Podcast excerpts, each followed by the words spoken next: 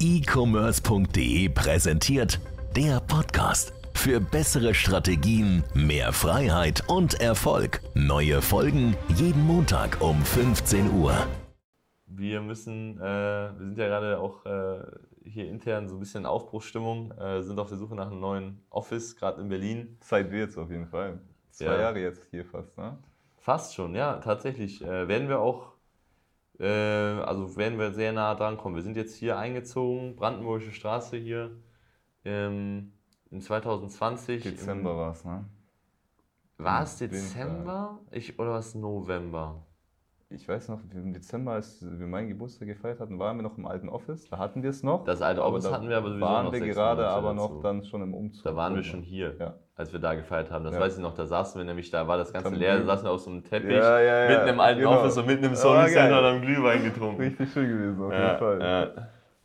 Ja, mit Lebkuchen und allem. Danach haben wir auch noch was Kriminelles da unten an der Dingsdetektor, da wollen wir jetzt nicht, äh, nicht äh, Verewigt.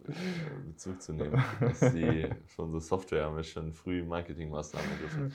Äh, okay, äh, ja, wir sind gerade äh, am Suchen und äh, wir haben jetzt so, das ist echt schwierig, finde ich, weil ich habe mir jetzt so- wirklich viele Offices schon angeguckt, habe sieben, acht, neun Stück schon gesehen. Wir suchen so zwischen 700 und äh, 800, 900 Quadratmeter. Ja. Das ist in Berlin auch echt schwierig. Man denkt, ja, in Berlin gibt es die meisten Flächen. Ja. Sti stimmt auch. Äh, stimmt auch, aber äh, es ist ein Leerstand von 1,7 Prozent.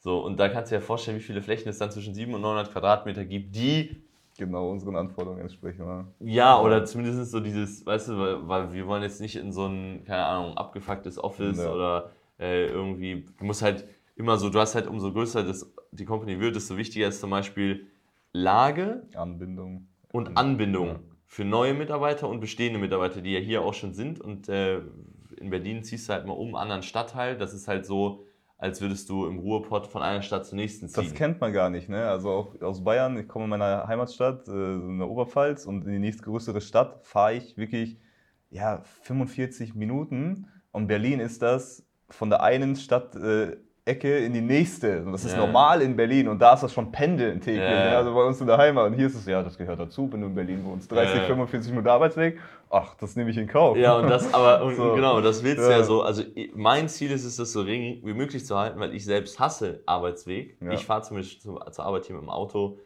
10, 11 Minuten. Aber ich bin auch ein aggressiver Fahrer, muss man so sagen. Wahrscheinlich 13, 14 Minuten fährt der normale Durchschnittsfahrer. Aber äh, ja, wir haben uns jetzt halt echt viele Sachen angeguckt und wir sind jetzt gerade so zwischen so, na eigentlich, äh, wir haben uns eigentlich schon so gut wie für eins entschieden, aber du hast halt immer noch so ein paar Sachen, wo du dir denkst, oh, eigentlich hätte ich das lieber Ja, so und lieber Fall. so und du kannst halt, also klar, du kannst halt die Sachen ändern, dann dauert aber alles wieder länger und das ist auch, Ja.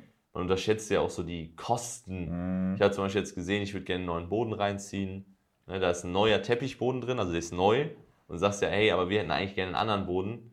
Ich würde ganz gerne so ein Vinyl machen. Ja. Würde halt ungefähr für die Fläche im Flur, kostet was halt direkt mal 35.000 Euro. So, dann hast du halt nur für einen anderen Boden, der andere ist ja noch gut, 35.000 Euro. Können wir machen, wenn der Teppichboden verdreckt ist, dann kommt Vinyl rüber. Statt zu saugen, holen wir einen neuen äh, Boden. Das ist dann unsere, unsere, unsere Attitüde. Naja, könnt ihr auf jeden Fall gespannt sein, weil äh, eine Sache, die, die so, glaube ich, oder einer der Hauptgründe für mich und warum ich auch richtig hyped bin auf ein neues Office, ist, wir wollen einen eigenen Eventraum haben. Also ein, äh, genau, wo wir sozusagen regelmäßig äh, Workshops machen können. Also nicht so klassische Seminare, sondern wirklich eher so auf Workshop-Charakter.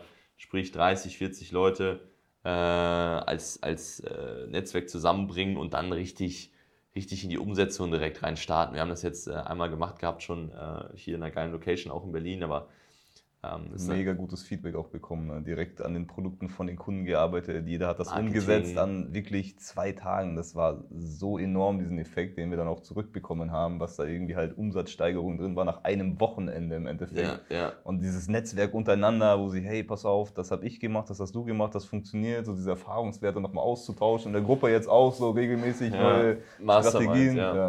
Also wirklich Mastermind. So, das Ja. ist, weil die meisten Leute schreiben mal so eine Mastermind irgendwo drauf, aber es wird nicht wirklich gemastermindet, sondern es steht eine Person vorne und labert. Und normalerweise ist das ja so, wie wir das auch machen. Wir sind ja sehr, hey, wir forschen sehr viel, wir nehmen natürlich viele Sachen von den Kunden auf, aber Mhm. dann hast du halt mit einem Kunden eine Kommunikation und verteilst es an alle anderen.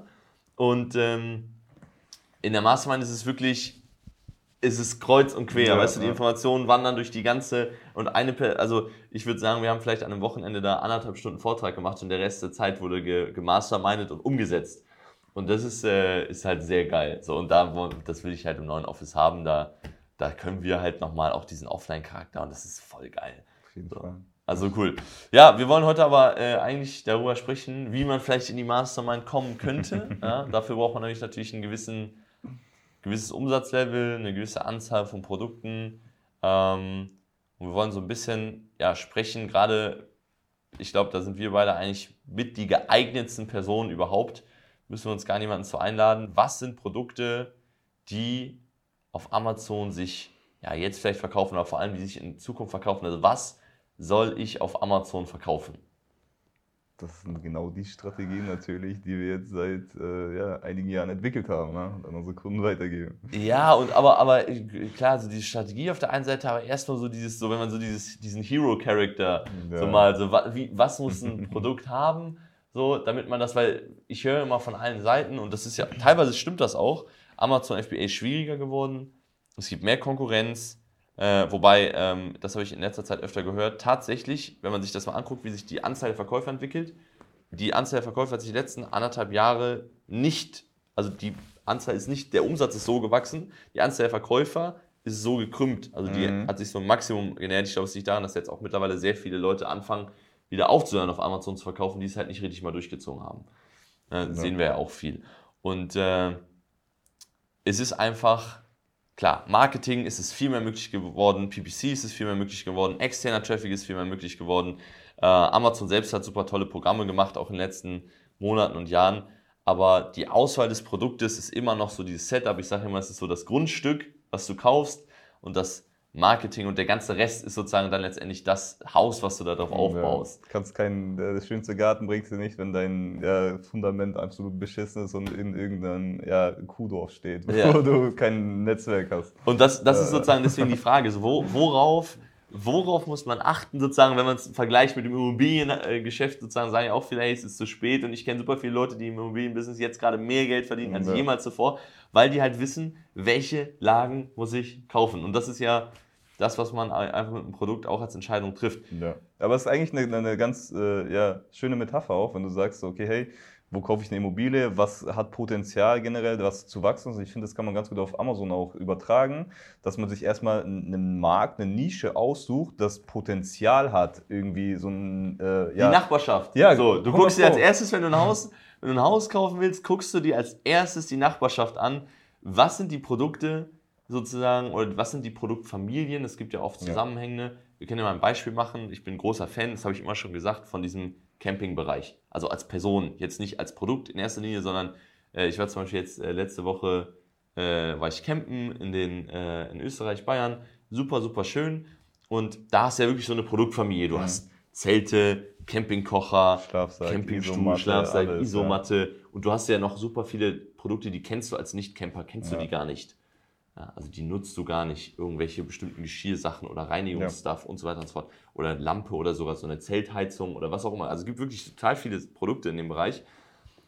Und das ist zum Beispiel eine Sache, ich gehe da rein und ich sehe, es ist eine lebhafte Nachbarschaft. Also es gibt erstmal auch viele Sachen drumherum. Das ist, glaube ich, so ein Aspekt, den die meisten Leute bei der Produktsuche komplett außen vorschlagen. Alle sagen, hey, Cashflow-Produkte sind am Ende.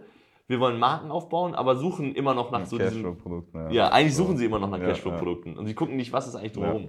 Weil es geht nicht um dieses einzelne Produkt, was dir mal ganz gute Umsätze macht, sondern das, was dann wirklich der wahre Wert hinter dem Unternehmen ist, dein Private Label, deine Marke eben. Ne? Aber so eine Marke kannst du halt nur aufbauen in Kategorien, Nischen, wo du halt das Potenzial hast, mehrere Produkte auch zu launchen halt. Ne? Wie du sagst, diese Nachbarschaft, generell Camping. Hier, ich habe Zelte, Isomatten, Schlafsaal, Campinggeschirr, das ist so hundert- in, Und es wird in 10 einem Zug Sekunden fallen so viele Produkte auch ein. Ne? So, ja, Eben, und, und, und das Geile ist, und das ist halt das, was wir nicht.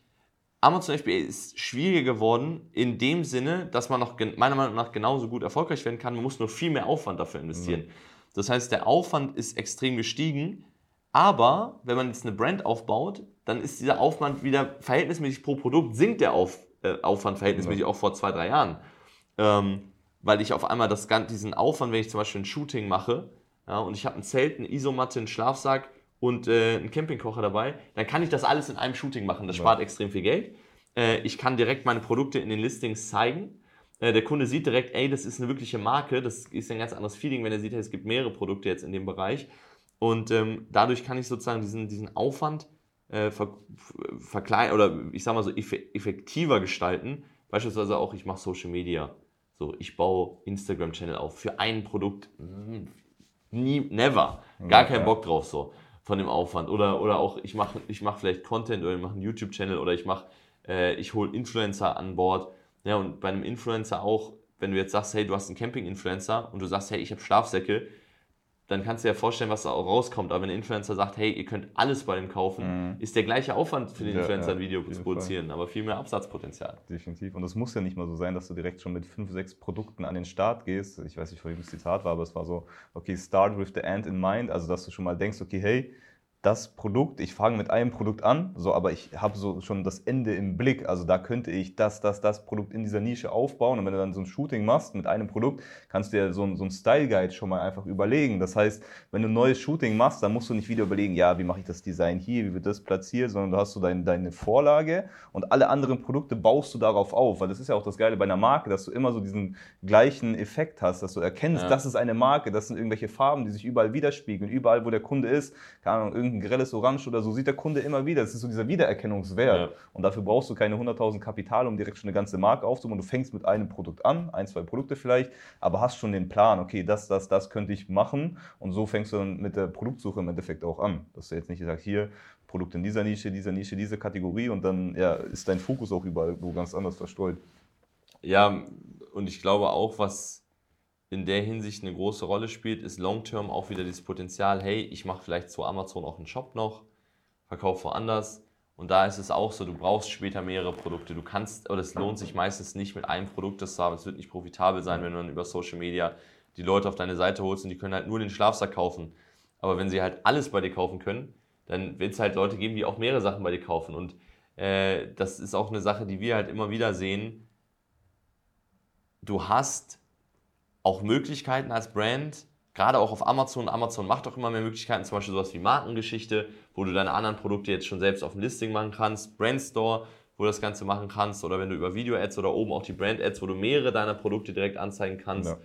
Ja. Ähm, und so weiter und so fort. Und das sind ja auch Sachen, die kannst du halt nicht nutzen, wenn du nur ein Produkt hast. Oder wenn du nur ein Produkt machst, auch am Anfang, wo du weißt, hey, ich werde dann nichts danach machen können. Ja.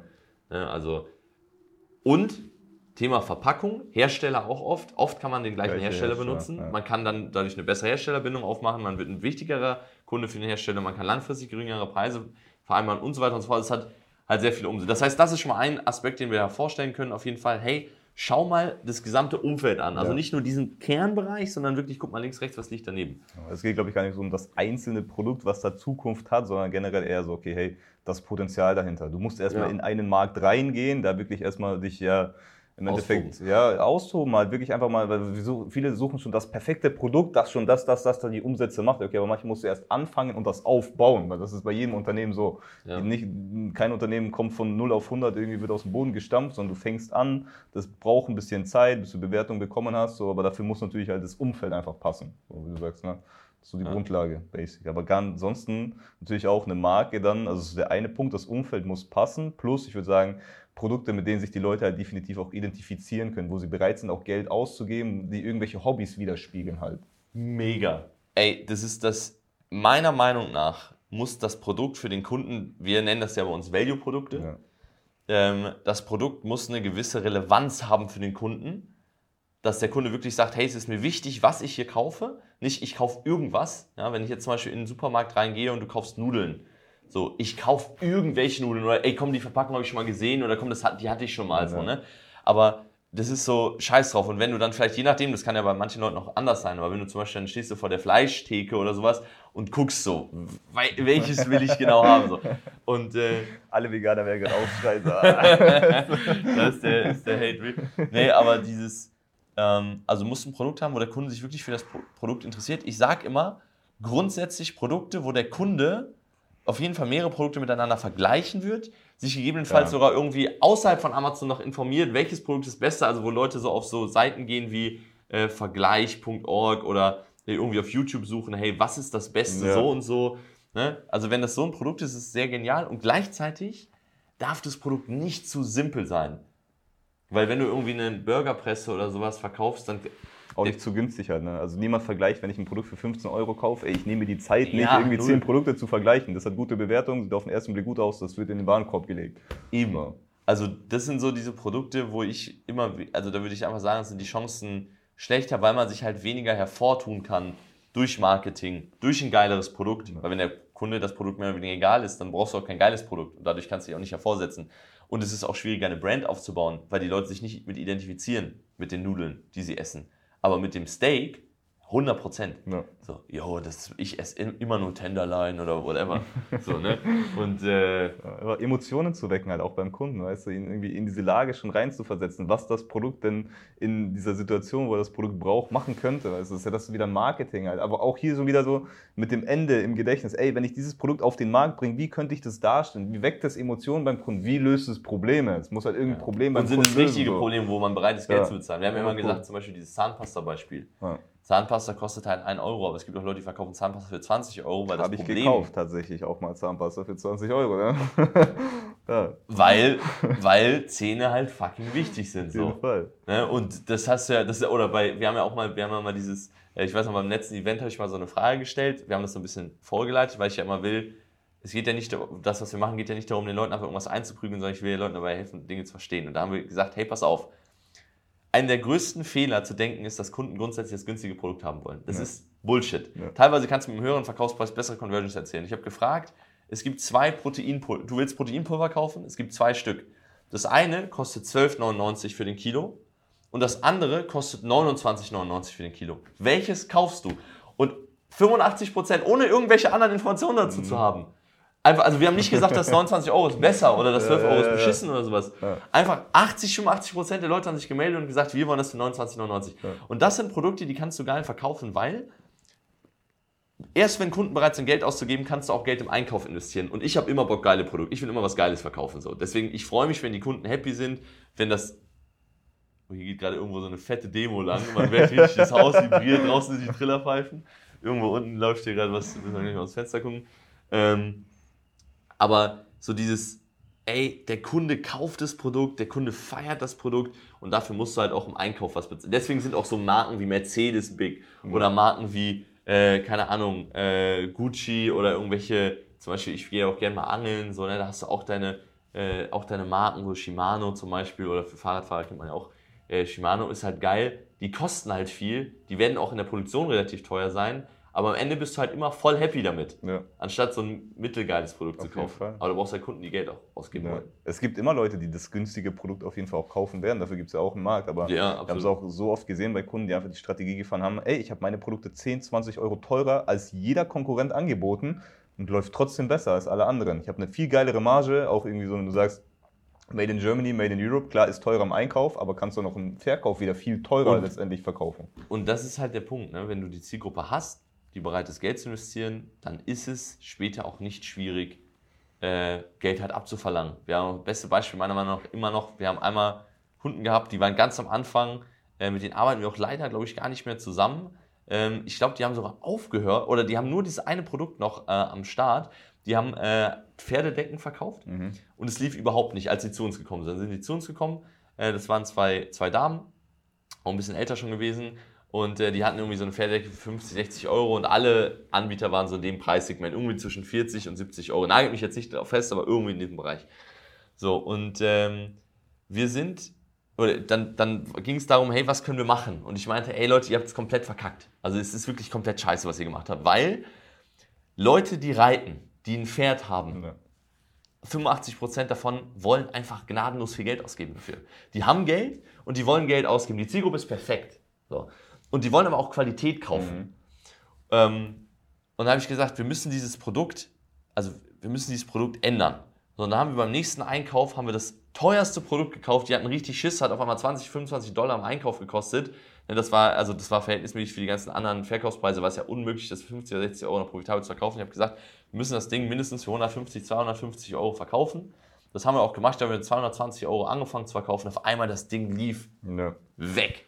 Also wirklich das Boom, Boom, Boom, Boom, Boom, erster Tag, die ersten irgendwie drei, vier Sales und das bei so einem Verkaufspreis ist sehr, sehr heftig, ohne Bewertung. ähm, einfach weil es die einzigen waren in dem Bereich. Und ähm, ich glaube, bei denen hat es tatsächlich daran gelegen, dass sie am Ende keinen Bock auf dieses Online-Business hatten. Die haben nämlich auch einen Offline-Service haben, deswegen haben die damit dann, ich, äh, sogar aufgehört. Müsste eigentlich, müssen wir eigentlich nochmal aufgreifen. Fällt mir gerade zu dem Thema ein, weil geile Zielgruppe, Produkt ist den Leuten extrem wichtig ähm, und die sind dementsprechend halt bereit zu vergleichen und Geld auszugeben, mhm. weil dieser Stoff für das Pferd schonender war, für den Reiter war es, glaube ich, scheißegal fast. Aber es war irgendwie für das, für das Pferd war das irgendwie besser. Ja. Das ist also diese Zielgruppenanalyse, ne? nicht irgendwie nur in diesem Produkt vertieft sein, sondern sich zu überlegen, wer kauft mein Produkt, was ist das für eine Zielgruppe. Gegebenenfalls auch einfach mal, wenn du nicht in diesem Thema drin bist, Reiten oder so, frag mal die Leute, was ist dir wichtig, auf was Geh mal in den Wert? Store so, rein, ja. geh mal in einen Reitstore, so einen Shop und lass dich dort beraten. Ja. Voll der Tipp übrigens. Ne? Das sind so Sachen, wo ich spreche von mehr Aufwand. Und die meisten Leute machen es halt ja. einfach nicht. Weil es am Anfang ist. Es ist am Anfang viel, viel, viel mehr Aufwand, aber dafür zieht es am Ende halt wirklich den Erfolg dann einfach mit sich. Wenn du jetzt nicht so sagst, ja, okay, ich schaue einfach nur mal im Internet, das ist schön bequem, hier am Laptop irgendwie, am besten noch in irgendeinem so Café so im Urlaub und ja, okay, ist halt entspannt. Ne? Aber ja. wenn du am Anfang ein bisschen mehr Aufwand reinsteckst, dann ja, kommt das am Ende auch bei rum.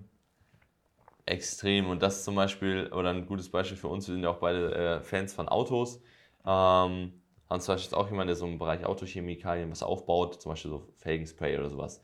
Muss dir vorstellen, das ist halt einfach so, wenn du die Zielgruppe verstehst, wer benutzt Felgenspray. Kein, meine Mom zum Beispiel hat auch ein Auto. Die mhm. würde sich im Verrecken niemals in ihrem Leben Felgenspray holen. Niemals, egal was passiert, ja. egal wie dreckig das ist. So, alle Leute, die das Felgenspray kaufen, haben Felgen, die teuer sind. Ja. So, ein Satz Felgen kostet mindestens ein paar tausend Euro. Ganz, also, also wenn du vernünftige Felgen hast, mindestens ein paar tausend Euro insgesamt. Ob dieses Felgenspray jetzt 10 Euro kostet oder 35 Euro, ganz ehrlich, das ja, Geld macht ja. den Kohl nicht fett. Aber wenn du für 35 Euro ein deutlich geileres Produkt bekommst, dann, dann bist du auch bereit, das zu investieren. Und da kannst du halt wieder arbeiten mit dem Kunden auch im Marketing. Was du sagst, dieses Ding in Mind. Ja. So, du kannst ein Video machen, wo du das auch vergleichst miteinander mit anderen Felgensprays. Da kannst du dem Kunden ganz klar zeigen, hey, schau mal, gleiche Felge. Mhm. Hier auf der linken Seite habe ich das Spray genommen, hier habe ich das Spray genommen. Guck mal, wie ich das verhalten hat. Mehr Aufwand, aber gleichzeitig auch ein viel höheres Ertragspotenzial und riesige Produktfamilie. Hey, du brauchst auch noch das, das, das, das, ja. das. Und dann hast du später die Kunden, die kommen zu dir, die kaufen das, dann kaufen die das nächste Produkt von dir, das kaufen das nächste Produkt, das kaufen das nächste Produkt. Auch auf Amazon übrigens ist absolut möglich. Und wird auch in Zukunft noch mehr von Amazon, denke ich, gefördert werden. Also und wieder einfach Problemlösung. Ne? Also der Kunde sieht dreckige Felge hier, saubere Felge hier, mein Produkt dazwischen. Mit meinem Produkt kommst du von A nach B. So, das ist so, so simpel einfach, da brauchst du nicht mal viel Marketing. Ja. Und ja, wenn du dem Kunden halt wieder Produkte anbietest, die sein Problem lösen, wo er bereit ist, dafür auch Geld auszugeben. Und es ist einfach sichtbar zu machen. Ja. Das ist übrigens auch eine Sache. Umso einfacher ist etwas sichtbar zu machen, desto besser kannst du später vermarkten. Das heißt, achte bei der Produktauswahl. Manchmal sind so Leute, die zum Beispiel, sagen wir jetzt zum Beispiel die Sessel, auf denen wir sitzen, und ähm, die sind jetzt alle, das ist echt Ledersessel, die kosten auch ganz gut Geld. Aber sagen wir jetzt mal zum Beispiel, du hast genau den gleichen Sessel in, äh, in äh, zum Beispiel Rindleder mhm. und das andere ist Känguruleder. So, und jetzt ist der Rindledersessel, sieht genauso aus wie der äh, Känguruledersessel. Ja. Der Känguruledersessel ist aber ein bisschen weicher.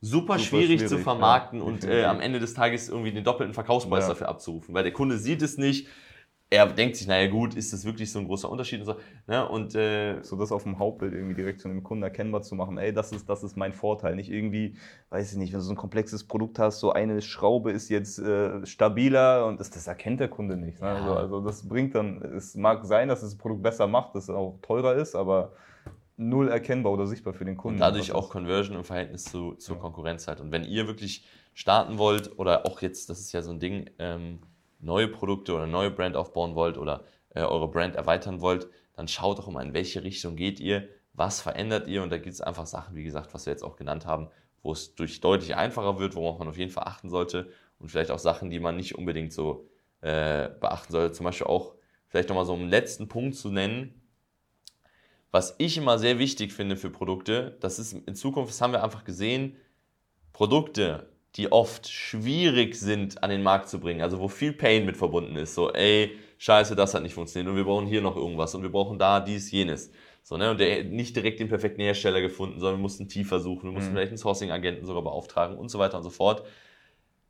Das sind Produkte, nach denen man sich die Finger lecken sollte. Weil wenn du dieses, dieses Schwierige hast am Anfang, so viele Leute geben auf äh, und es werden so viel weniger Leute dich kopieren, ähm, und, und das kann dadurch halt auch immer, immer nochmal einfach also es ist halt oft so, wenn du wirklich so ein bisschen so Pionier bist in deinem Bereich, äh, dass du auch Chemie, keiner will Ja. Chemie machen. Ja. Zertifikate, alles, ne? Babyprodukte oder so auch Mega, so. mega. Und dann hast du nur irgendwelche al alten Einzelhändler, die null Marketing machen, kein Ja, ja. schalten. Und dann bist du der erste richtige, so dieser Active FBAler, so, weißt du, Ja. dieser FBA hoch 10 Power, vielleicht bei uns sogar noch im Training drin, du hast die ganzen Marketing-Moves, äh, du, du, du schaltest PPC, genau, komplette Sichtbarkeit auf jedem, auf jeder einzelnen Metrik, äh, Display, Video, ähm, extern und so weiter und so fort und, und nimmst halt den ganzen Markt auf einmal Dann ein. hast du diesen unfairen Marktvorteil einfach, ne? in so einen Markt einfach einzusteigen und wenn jemand Ja. sich denkt, ey, das funktioniert ja gut, was der macht, ja okay, aber dafür ist er diesen Weg gegangen mit den ganzen Herausforderungen. Bis du da kommst, ist der schon irgendwo da oben Eben, und äh, du bist so vorbei, haben wir ja auch zum Beispiel mit ein, zwei Produkten von uns, wo wir dann auf einmal 2000, 3000 Bewertungen Ja. haben.